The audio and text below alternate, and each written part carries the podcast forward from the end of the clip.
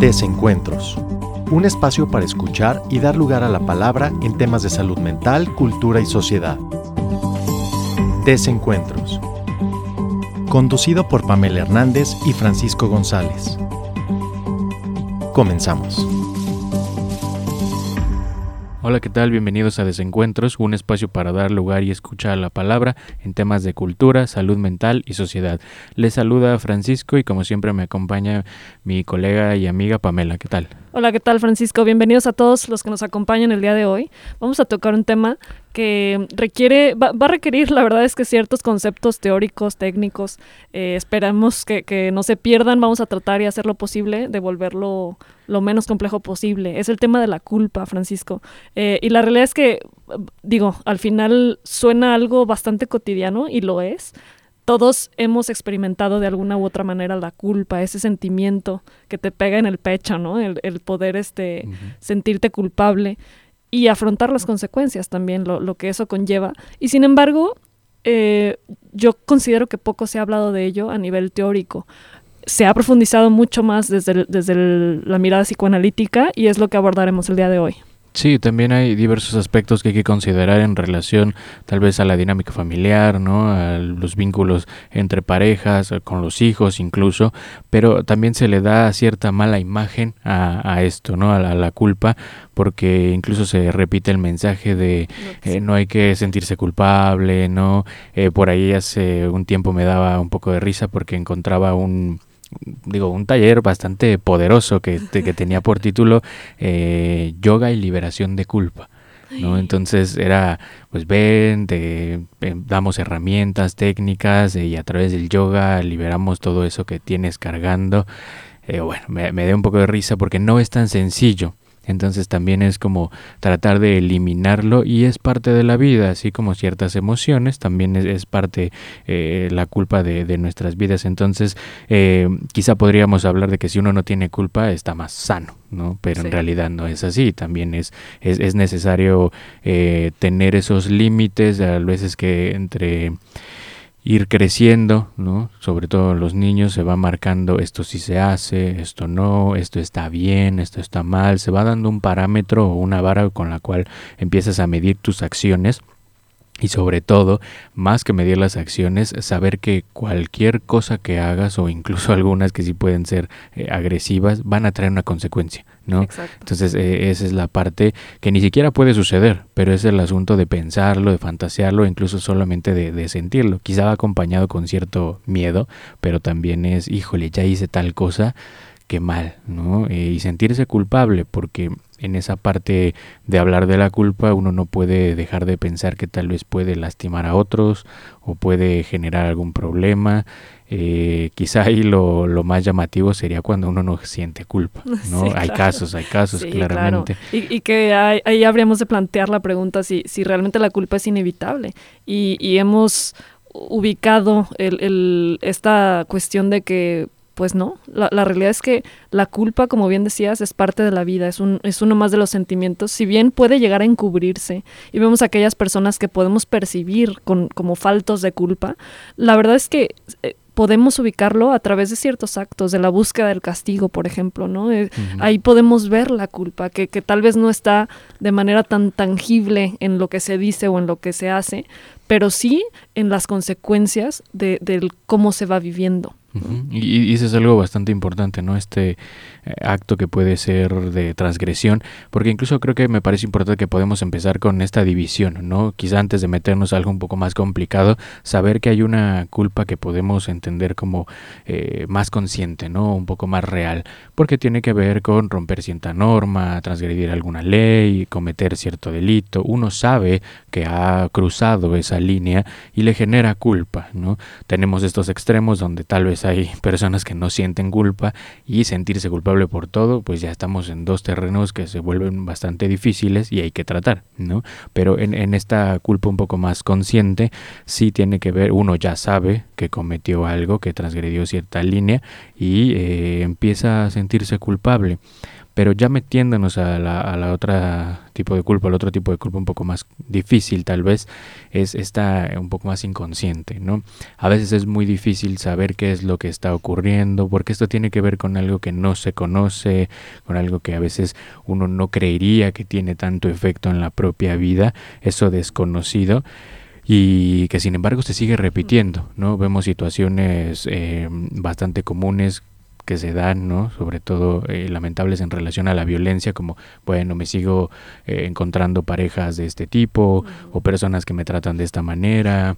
Y a veces uno piensa que las cosas están del otro lado, pero también uno propicia de cierta manera y sin saberlo, por eso me parece subrayar inconsciente, eh, que pasan este tipo de cosas, ¿no? Y uno se siente culpable, ¿por qué, no? ¿Por qué me pasan? ¿Por qué sigo haciendo esto? ¿Cuál será el problema? ¿Por qué me ocurre? Em, y uno no sabe cómo se está jugando toda esa, esa repetición. Y, y en el caso de, de Freud, eh, que tiene bueno, un desarrollo teórico bastante amplio, señala una, digamos, una partecita, una instancia le llama, que tiene que ver con esto de las normas, el castigo, las prohibiciones, que se llama super yo. ¿no? Y entonces hay una cierta tensión con ese super yo y entonces es el que nos, digamos, nos viene y nos dice esto no es así, ¿no? O sea, viene y acarrea la culpa, esto no funciona de esta manera, cometiste tal acto que, que está mal, ¿no? Y viene ese, ese castigo y, esa culpa que nos, nos acompaña, ¿no? Entonces como transgredir esas prohibiciones, vamos a decirlo así. Entonces, eh, funciona de esa manera un poco, ¿no? Y, fíjate qué interesante, porque si bien Freud lo plantea de esta manera, hubo ciertos desarrollos teóricos posteriores que llegaron a complementar bastante bien este, este concepto de la culpa, ¿no? El, en, su caso, Melanie Klein o Abraham, ¿no? ellos pudieron ubicar que existe culpa también desde periodos eh, muy tempranos, ¿no? Y que responden además a la frustración, a, esta frustración de la inhibición del placer. En, el caso muy concreto, por ejemplo, de un niño que a lo mejor le es retirado el biberón o el pecho de la madre. Y, entonces viene este llanto, esta frustración de, bueno, yo quiero seguir, ¿no? Eh, infinitamente eh, siendo complacido. Y la vida misma se encarga de, frustrarnos, inevitablemente. Es, esto es inevitable. Y entonces la culpa se instala como una respuesta a, esta frustración, a decir, algo tuve que hacer, ¿no? Es este, esta falta de entendimiento de que, de que allá afuera ocurren cosas que no están a nuestro alcance. Entonces, eh, e, estos autores postulan la idea de una culpa pues muy primaria, ¿no? Este, que, que permite ubicar que allá afuera va a tender a frustrarnos y que eso es inevitable. Y entonces eh, es esta idea de, de, híjole, algo tuve que haber hecho, ¿no? Sí, y que eh, bien dices, digo, empezando con, con, lo de Freud y tiene que ver con esto tal vez un poco ya más común, podemos decirlo, quizá no, no entendido al 100%, pero con el atravesamiento del complejo de Edipo, ¿no? Y luego vienen desarrollos teóricos como el de Melanie Klein, que, que sí es importante porque nos permite ver que hay una forma de agresión un poco más temprana y que de repente, digamos, el, el, el nene, ¿no? El bebé entiende y dice, hay algo ahí ocurre, algo hice, algo está sucediendo, ya dañé lo que me alimentaba, lo que me generaba placer, algo ocurrió, ¿no? Y entonces empieza ahí a, su desarrollo Klein de decir, bueno, hay una culpa, ¿no? Después vienen otras divisiones en, en relación a eso, pero quizá a, grandes rasgos podemos tomarlo así, ¿no? Hay, un, hay una cierta agresión, otra vez volvemos tal vez a la parte de, de cruzar cierta línea sin saberlo, ¿no? Eh, y que algo ocurre, algo uno empieza a sentir que tiene que ver con esto de la culpa. Claro, y, y fíjate, también tiene que ver, y eso también lo plantea Freud, ¿no? Que la culpa es una respuesta también a la agresión, ¿no? No solamente a la frustración, sino también a la agresión. Entonces podemos ver, digo, y, la realidad es que eh, se, se, puede palpar en los niños pequeños, que de pronto digo, obviamente por su tamañito y que están pequeñitos, pues no, no resulta nocivo, pues. Pero los niños muerden, los niños patean, los niños, este jalan el cabello, ¿no? Este, digo, también porque todavía a nivel de la motricidad, bueno, no están aptos para, para desarrollar una motricidad muy fina, que digamos, en fin, o sea, lo podemos ver desde diferentes áreas, pero sí la cuestión es que un niño pequeñito, pues todavía no controla bien esos instintos, esos, esa agresión que, con la que venimos instalados todos como seres humanos. Entonces, eh, el, poder sentir culpa, el que alguien como adulto le pueda decir, oye, no, eh, no patees, o, acaricia al perrito, no cariñitos, esta típica eh, frase que, que, dice una madre ante un niño que está por ahí jugando con alguna mascota, en fin, ¿no? Este, qué importante es que podamos delimitar esta parte en los niños, el decir, esto no se hace con cariño, con cuidado, en fin. Pero entonces poco a poco eh, el niño lo podrá instalar.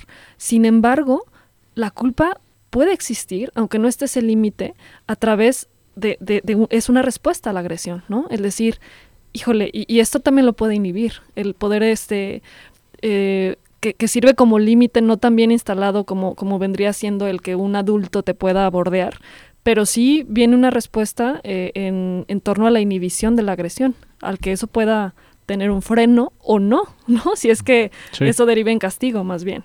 Sí, podría, ser también que no suceda, ¿no? Este es el caso y, sucede, pero sí tiene bastante importancia lo que dices, porque por un lado tenemos estos padres o este otro, ¿no? Que nos ayuda a tener ciertos parámetros y decir esto se hace así, o esto no lo hagas, o no le jales el, al perrito, hazle de esta manera, ¿no? Y entonces eso ya, digamos, con la ausencia de alguien más, uno lo va empezando a realizar e incluso se empieza a dar cuenta de, híjole, esto me dijeron que no era así, ¿no? O esto no lo tenía que haber hecho.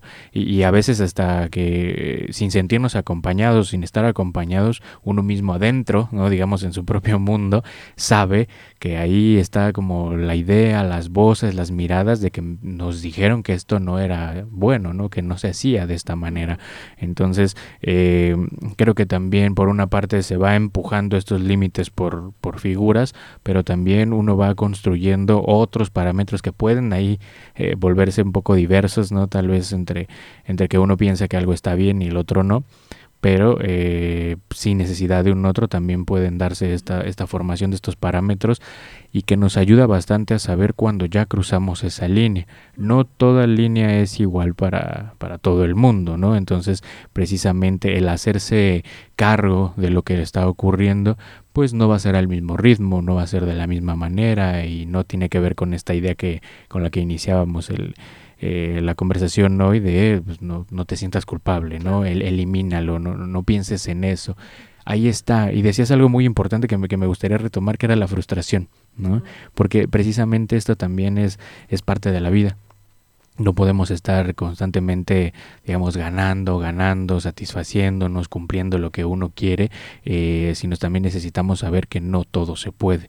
Y creo que eso también va acompañado de la culpa en donde uno dice, bueno, yo no cruzo esa línea porque vendrá un castigo, porque vendrá una represalia. O, la pérdida del amor del otro, ¿no? Que eso también es, es, algo que no hemos tocado y la realidad es que eh, es un elemento que creo considero también muy importante. O sea, cómo pues también aprendemos a bordearnos a través del miedo a la pérdida de, alguien amado, ¿no? este, y eso creo que va ligado al castigo. En, el núcleo familiar, por ejemplo, ¿no? alguna vez escuché algún, algún autor que decía, ni nuestra madre nos quiere nomás por, por ser quienes somos. Dice, eso no existe. O sea, nos vamos alineando en torno también al miedo a la pérdida de, la madre, por ejemplo, del miedo a, decir, híjole, es que mi mamá se va a enojar, pero que de fondo hay esta, esta fantasía de pérdida, ¿no? este, y entonces, eso es muy cierto y qué fuerte, ¿no? El decir, a ver, ni nuestra madre nos quiere nomás por el hecho de existir. Y, y eso nos permite entonces irnos moldeando a través de la respuesta que nos juegan los otros en la familia. Entonces es bien importante. Y, yo diría, y, justo, o sea, este tipo de talleres o de, nociones como muy, muy, muy fáciles, ¿no? Este, de, decir, híjole, no te sientes culpable, este, o libérate de la culpa, como el taller que comentabas. Eh, pues es una fantasía, es un ideal que no se va a cumplir porque la culpa es inevitable e incluso yo diría, y no sé tu opinión, ¿no? Me gustaría escucharla, pero yo diría que, es necesaria. Y bastante, porque em, no podemos estar como cuidándonos, porque mucho de, mucho de lo que se juega en la, en la culpa, y creo que es importante decirlo, que a veces uno posterga cosas o deja de hacer algunas por esta idea de eh, si lo hago va a haber un problema, va a haber un castigo, voy a hacer sentir mal al otro, o incluso el ejemplo que dabas de la pérdida de una pareja, ¿no? Uy, ya no estoy a gusto, ya no estoy de acuerdo, pero si le digo algo, mm, tal vez llora, tal vez se siente mal y eso me va a generar culpa, cuando en realidad creo que también es necesario poder lanzarse a eso e incluso no, con agresión, pero también ayuda bastante a poder separarse de lo que uno no, no quiere, ¿no? En este caso, por ejemplo, de, de, la madre, quizá saber que si uno le responde, no, no, no, tiene que ver con tal vez lastimarla o agredirla, sino también una cierta separación. Muchas veces se piensa que esta agresión es solo un ataque, pero también está otro lado que me parece importante, que es no sentir culpa por lo que yo pienso por lo que yo siento, por lo que pudiera expresar y por lo que pudiera causar, porque quizá también en este ejemplo de la relación yo le explico a mi pareja que no quiero estar, ¿no? O, le doy término y, va a doler, ¿no? Pero quizá también hay un alivio porque se dijo, porque no se quedó callado, porque no hubo un momento en el cual eh, se siguiera sosteniendo esa dinámica que a uno ya no le gustaba o ya no quería. Entonces creo que eso es importante. La culpa es inevitable porque necesitamos eh, entender, eh, creo que precisamente existe porque nos puede mostrar la valía de lo que nosotros pensamos, de lo que nosotros sentimos o de lo que nosotros hacemos y la importancia de poder decirlo, ¿no? Entonces pasa mucho incluso en la, en la, en la clínica. Me, recuerdo un caso en donde eh, una paciente es, es muy difícil que pueda, digamos, señalar a ese otro. ¿No? Es decir, el otro tuvo algo que ver, ¿no? Es que yo soy la culpable, yo soy la del problema, no sé por qué siento que todo tiene que caer eh, conmigo. Y entonces muchas de sus situaciones son bastante armadas, incluso por ella misma, para que el otro se acerque, abuse, eh, le pida, o sea, como que ciertas agresiones y, y traspasen esa línea con ella, pero no puede, no permite señalar al otro no le permite decir, tú también tuviste que ver en esto, de lo cual pues no me estoy sintiendo bien, ¿no? O yo permití que entraras. Entonces es un juego en el cual es, eh, prefiero cargármelo yo a lastimar al otro. Y es ahí la importancia donde digo, bueno, la culpa nos permite ver eso, porque es, esa parte, hay algo ahí, está guardado, hay algo ahí, está escondido, que, que, que, es valioso. Entonces. Y que justamente eso, ese tipo de casos, que también estoy familiarizada con ese tipo de situaciones, que es bastante común, ¿no? El, el, la realidad es que también, híjole, yo creo que generan más culpa, o sea, eh, y además es, es proporcional a lo que está y, digo, ya me corregirás en estos términos, ¿no? Que es más tu área, pero a lo que está de manera inconsciente en cuanto a agresión, ¿no? O sea, si uno indaga, puede constatar incluso que aquel que se dice un santo que no, digo, que, que no toca ni, ni la, o sea, ni, ni la pluma, ¿cómo va el dicho? Este, pero bueno, o sea, aquel que, que jura que, que es un santo y que jamás sería capaz de replicarle al otro y poner un límite, probablemente hay mucho enojo detrás y que no se ha sido capaz de decirlo ni de actuar en torno a ello porque no sabe cómo filtrarlo, ¿no? Entonces, ojo, aquí no se trata de decir, híjole, sí, hagan todo lo que, lo que se les cruce por la cabeza, porque la culpa es inevitable. No, no se trata de eso, sino de justo tomar las riendas de, eso y podernos hacer cargo de manera responsable. Sí. Hay formas de, de, actuar, hay formas de, de hablar. No es andar por la vida simplemente así pero sí tomar conciencia de ello y de que uno también puede enojarse y que es necesario también poner límites. Sí, que es, es, muy importante lo que dices porque eh, de hecho así funciona, ¿no? Hay algo que está ahí detrás que uno a veces no sabe precisamente por lo de eh, la forma de decirlo de manera inconsciente, pero es importante saber que quizá tal vez en este, en este caso que contaba es eh, enojarse con el otro, ¿no? Señalarlo, lanzarle, pero insisto, no es, no es que precisamente cuando hablemos de agresión tenga que ver con con lastimar o con atacar al otro con una intención. Al menos es eh, separarse de eso que tal vez ni siquiera te corresponde, pero llevas cargando, y te, por lo cual te sientes culpable. Y decías algo muy importante, es como eh, estar en el mismo juego, es una, una repetición. Por eso es la cuestión inconsciente, porque se sigue dando, se siguen propiciando situaciones, porque hay que lidiar con eso una y otra vez, porque hay que darle las vueltas necesarias a saber cómo se están armando, porque no es una situación, son varias, pero que tienen un mismo eje. Entonces es, es necesario pues ir trabajando con ello, ir desenterrando las cosas y tal vez darle un poco de, de voz ¿no? a, esta, esta persona en este caso para poder, para poder liberarse un poco. Y lo que decía es una palabra bastante importante que es responsabilidad, ¿no? No se trata de eh, pues, él, él es el culpable, yo soy la culpable, no, es asumir dentro de lo que se está ocurriendo, de lo que está sucediendo, es qué sí es mío, qué no es mío, y saber qué hacer con lo que sí me corresponde, ¿no? Pero el problema es que aquí, en este caso, es agarro todo y venga para mí, ¿no? Entonces yo soy el problema, yo soy la causante, yo soy la culpable. Y en ese sentido es la repetición, estar en lo mismo y lidiar. Entonces no es algo tan sencillo como ven a un taller y libérate de la culpa. Sí, no, y por eso es bien peligroso. Aquellos que nos escuchan, de verdad hay que estar bien informados. En, el ámbito de la psicoterapia, eh, han surgido eh, múltiples tendencias al apapacho, ¿no? Pero, y, y, la verdad es que es padre, yo creo que a todos nos gusta escuchar el no pasa nada, el, el tú no tienes la culpa de nada, tú estás bien, tú eres lo máximo, ¿no? A todos nos gusta escuchar ese tipo de cosas, pero el problema es que no permiten el cambio, no permiten, y, y, bueno, ni siquiera el cambio, más bien hablaríamos de responsabilidad, ¿no? De tomar conciencia de, cuál es tu parte, ¿no? Entonces, ese es el problema, hay que tener cuidado con ese tipo de, tendencias, ¿no? Que no permiten la confrontación para, para justamente reformular la propia vida, las propias decisiones.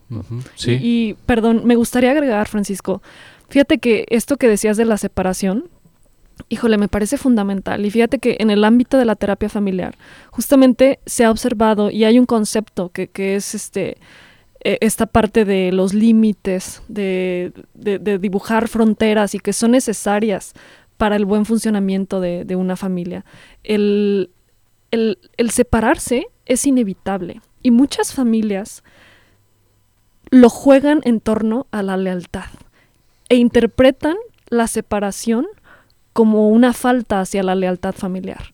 Entonces por eso vemos estos casos a nivel individual que muchas veces no logran confrontar, no logran separarse ni actuar ni poner límites, porque entonces se pondría en juego la lealtad familiar, ¿no?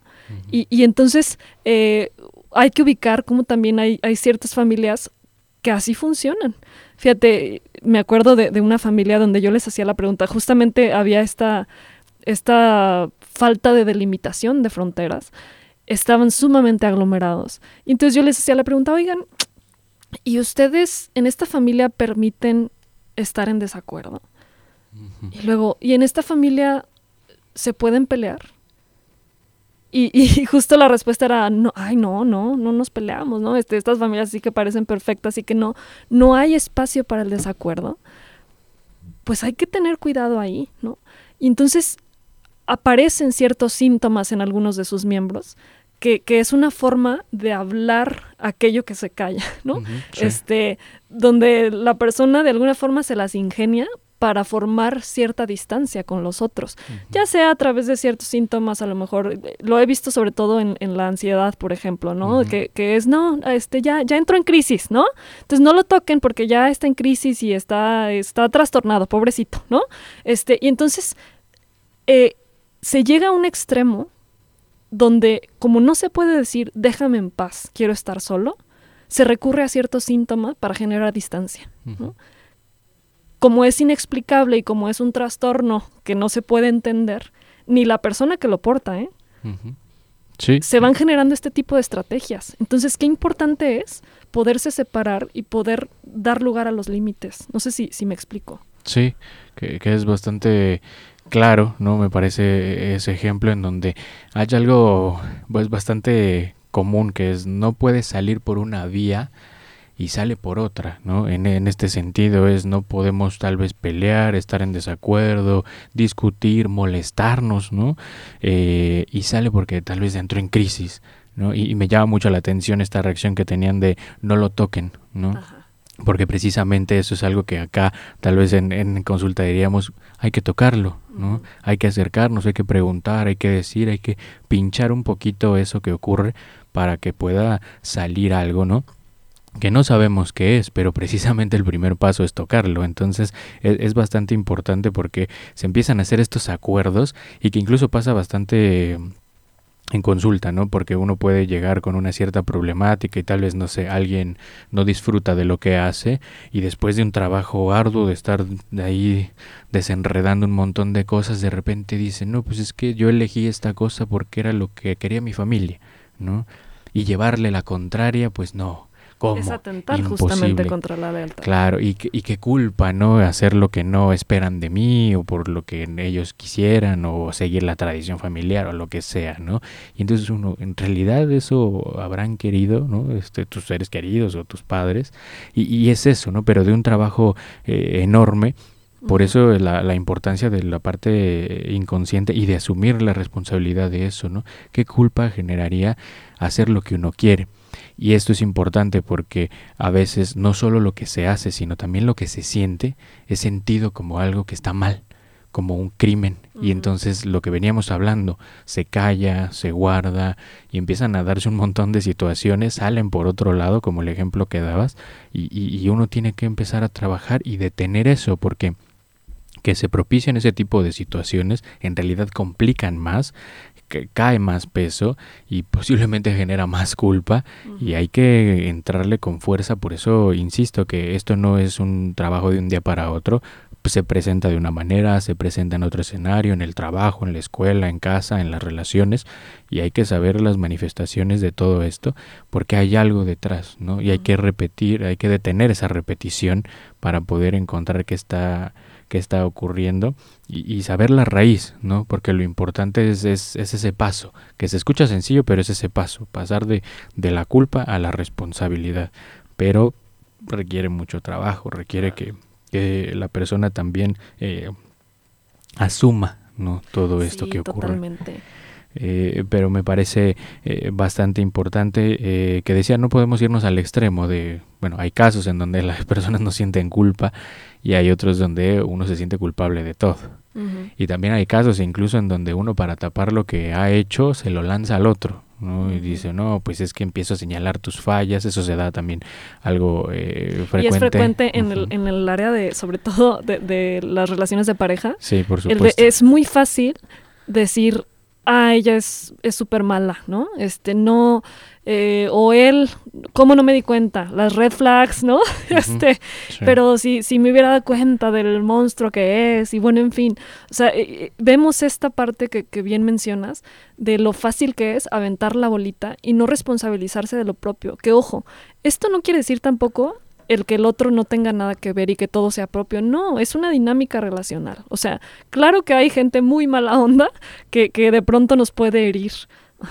y, y, tanto está esa parte, y aquí la cosa es no irnos a, a, los polos, o sea, ubicar nuestra parte, que es lo que sí podemos controlar, y la parte del otro, bueno, pues devolverla, ¿no? Pero, pero no irnos a, a los extremos de o todo es mío o todo es del otro, que ambas son realmente peligrosas porque no permiten entonces tomar responsabilidad de los actos.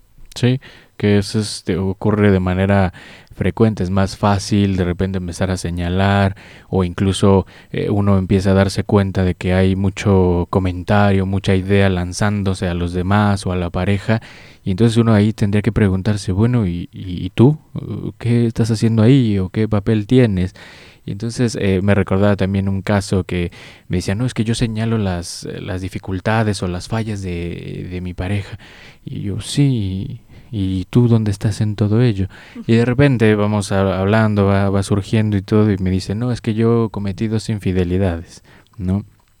Claro, eh, digo, esto requiere tiempo, no es, no es de que lo cuente rápidamente, pero vemos ahí, digo, eso es más frecuente, es muy común lanzarlo, incluso proyectar al otro para esconder lo que uno ha, hecho. Si yo, si yo he hecho todo esto, el otro también es capaz, ¿no? Y entonces ahí se proyecta justamente. Sí, entonces uno, uno lo lanza y empiezan a ver este tipo de movimientos. Por eso digo que son manifestaciones variadas y hay que estar muy, muy pendientes de ello, porque sí puede proyectarse al otro o incluso puede ser como el caso que contaba hace un momento, que es yo me cargo todo, ¿no? Entonces el, el, otro no tiene nada que ver, pareciera que el otro no, no hizo ningún movimiento, no tiene ninguna falla, yo soy el, el error o yo soy el que está equivocado y entonces es ¿no? Aquí, digamos, vamos a repartir, ¿no? Y trabajemos con lo que realmente te toca, es tuyo, y, lo demás, pues bueno, saldrá porque es consecuencia, pero quizá no estamos viendo a la otra persona y en realidad no importa tanto, ¿no?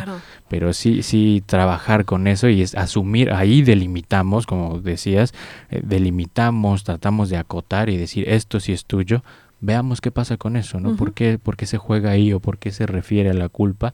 Y, vayamos separándonos un poco de lo demás, que tal vez tiene sus efectos, pero vamos viendo que sí es tuyo, ¿no? Y, este caso que decía de la dificultad de poder responder, enojarse o incluso no sentir eh, lo que siente, vaya la redundancia, como algo que le genera culpa. Y, fíjate eh, que, claro, o sea, es poderse hacer responsable de lo propio y sin embargo también eh, hay trabajos a nivel familiar que también permiten eh, abrir camino en este sentido, ¿no? Este, he encontrado por ahí un artículo, que de hecho lo traigo aquí el título, se llama Culpa o Responsabilidad, terapia con madres de niñas y niños que han sufrido abuso sexual, ¿no? Eh, de la Pontificia Universidad Católica de Chile.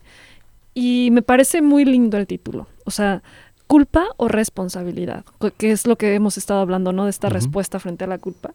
Y el artículo es muy bueno, eh, es una propuesta terapéutica desde el ámbito familiar ante esta, e, estos casos ¿no? de abuso sexual infantil, que es una problemática bastante dolorosa para las familias. O sea, cuando ubicamos y que además comúnmente se ve que el abusador es parte de la, de la, misma familia, a veces el padre incluso, ¿no?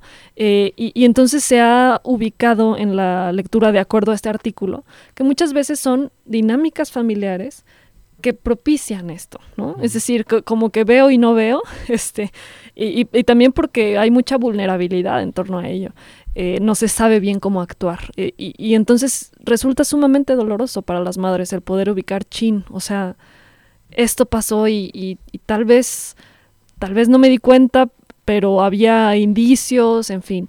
Entonces, la propuesta de, de este artículo es, ok, sí podemos ubicar ciertas condiciones familiares, ciertos roles, cierta dinámica que, que pudo propiciar, y sin embargo no sirve nada empezar a señalar culpables. Hay que responsabilizar. Entonces hay que armar de fuerza a través de los cuidados de la madre hacia el hijo el poderlo reparar, ¿no?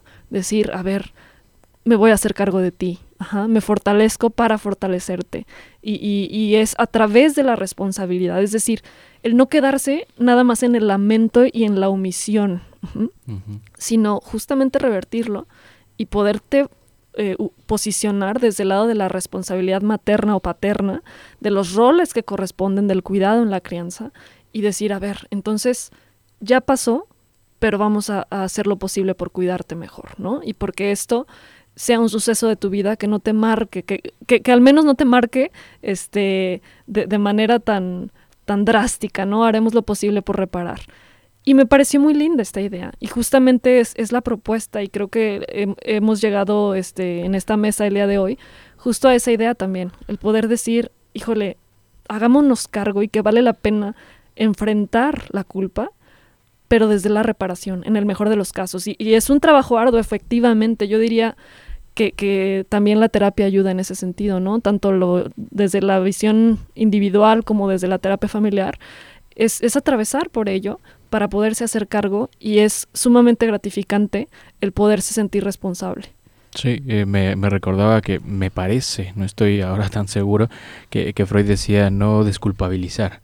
Y en esto que contabas eh, me pareció llamativo porque es no dejarlo de lado, saber que uno está ahí tal vez eh, propiciando, ¿no? Lanzándose a estas situaciones que se repiten o que siguen complicando la dinámica y que tal vez uno no sabe qué papel está jugando ahí, pero pues, algo está ahí, ¿no? Porque tal vez tiene que ver con, con todos, no solo con uno.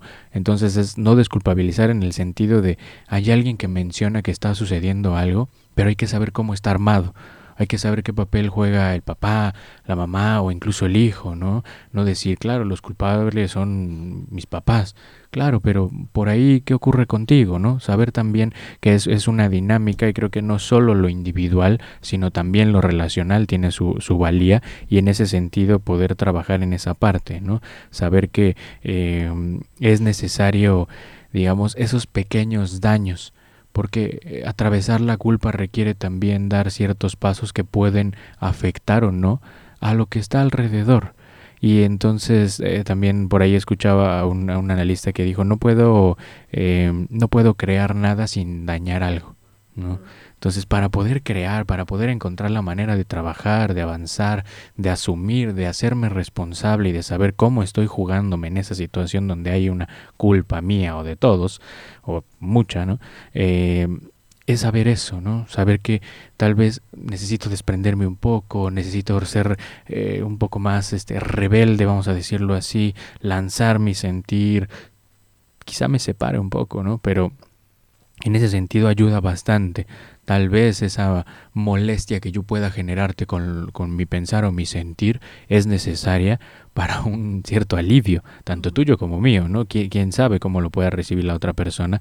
Pero en ese sentido es, es esta frase, ¿no? No puedo crear algo sin, sin dañar algo, entonces no podemos quedarnos quietos, pensar que no vamos a generar algún daño, eh, que vamos a, no vamos a sentir culpa, no nos vamos a frustrar. Claro que sí, porque eso nos permite avanzar, incluso nos indica que algo está sucediendo y que tendríamos que actuar, ¿no? Entonces esta cuestión de responsabilidad me parece que también su, su raíz la podemos tomar como responder, ¿no? Eh, o sea, responder a algo, hacer algo con lo que está sucediendo y, y eso es la valía de, de poder trabajar que insistimos, no es de la noche a la mañana, requiere bastante tiempo, pero es eso, ¿no? Encontrar la manera, otro camino, detener esa repetición, aliviarse un poco, encontrar estas formas de cómo se articula la dinámica, trabajar con ello y tal vez destruir un poco algo para poder mejorar, ¿no? Eh, para poder estar de una manera diferente. Sí, claro. Y, fíjate que pensaba un último punto antes de, irnos. Em, Fíjate que asistí hace un tiempo a un, evento que hubo de, lo de cultura de paz y hablaba una investigadora que justamente ha trabajado en torno a, la, a, la comunidad académica e, en el ámbito escolar, la construcción de la paz, ¿no? Y ella decía algo muy importante, decía, últimamente cuando estamos hablando de tema de violencia, se ha generado como respuesta una desproporción tremenda en torno al castigo, ¿no? Entonces, eh, de pronto vemos situaciones eh, donde, no sé, hubo alguna agresión por parte de un compañero o compañera y, a, lo mejor algo verbal, ¿no? Por ejemplo. Y entonces lo queremos juzgar como si fuera lo mismo que un violador, por ejemplo, ¿no? Este, y dice, hay, hay una confusión tremenda en torno a las violencias, ¿no? Este, y, el castigo resulta muchas veces desproporcional y no permite la construcción de la paz. eso, a mí me parece fundamental y espero no salirme mucho de, la línea que hemos estado manejando, pero sí creo que, que para poder reparar hay que ubicar el lado de la construcción, no, no de la destrucción, es decir, este, sí, evidentemente, pues uno habrá de asumir y, enfrentar las consecuencias de sus actos, pero e, en, cuanto a las instancias o, como, como el adulto que, posiblemente forme los límites, que permita instalar justamente el que está bien y qué está mal, este, habremos de ser conscientes de ello también, de, de no irnos a la desproporción. Me acuerdo de un caso tremendo de una colega, este, donde en casa había habido un, un, abuso, ¿no? Este, por parte de unos hermanitos. Pero ambos eran niños pequeños. Este, y entonces los, los padres tomaron este, represalias como muy desproporcionadas a lo que era, este, lastimando al, al chiquillo, ¿no? Este, entonces, eh, eso no permite la reparación. Hay que tener cuidado con eso. Este, de pronto nos, hay castigos sumamente crueles que no permiten entonces el, reparar, el decir, híjole, sí, chin, la regué, ¿no? este, y esta parte de, de, plano cancelar y, y, decir, te mereces lo peor, no hay que irnos por ese lado, eso es sumamente destructivo. O sea, no estoy diciendo que no, no existan consecuencias, claro, claro que las tienen que, que, haber, ¿no? Nos tenemos que topar inevitablemente con consecuencias y con, con enfrentar nuestros actos, pero hay maneras de... No sé qué opinas. Sí, que incluso eh, podríamos pensar ya la culpa en sí misma ya es un castigo, ¿no? Ya es suficiente tormento estar en las mismas situaciones, repetirlas, saber que algo ocurre y que tal vez uno a veces no siente que pueda hacer algo para que todavía venga una represalia, ¿no? Todavía algo más, eh, un, otro castigo, otra forma de ataque para que se entienda un punto, como, como lo que acabas de decir, pero digo, ya es bastante complicado lidiar con la propia culpa para poder también estar esperando de dónde viene otro golpe, de dónde viene otra represalia, de dónde viene otro ataque y, eso propicia más y, incluso creo que más que ayudar refuerza todavía saber que lo que se ha hecho, lo que se siente, lo que se piensa está mal. Y entonces, si había una oportunidad de que eso saliera, tal vez empieza a cerrar todavía más el, camino, ¿no? La posibilidad. Entonces creo que en, ese sentido la, la, el eje de lo que hemos manejado es bastante eh, concreto y creo que es importante seguir subrayando esta parte de asumir la responsabilidad, porque a veces lo que más nos genera culpa es lo que uno desea, ¿no? Y la culpa inhibe esa parte. Entonces hay que saber tratar, hay que saber lidiar, hay que saber responder a todo eso para poder ejercer, ¿no? Para poder ejercer ese deseo, insisto, no, no tiene que ver con agredir o lastimar a los demás, sino también saber que hay una valía en lo que uno siente, piensa y, hace, ¿no?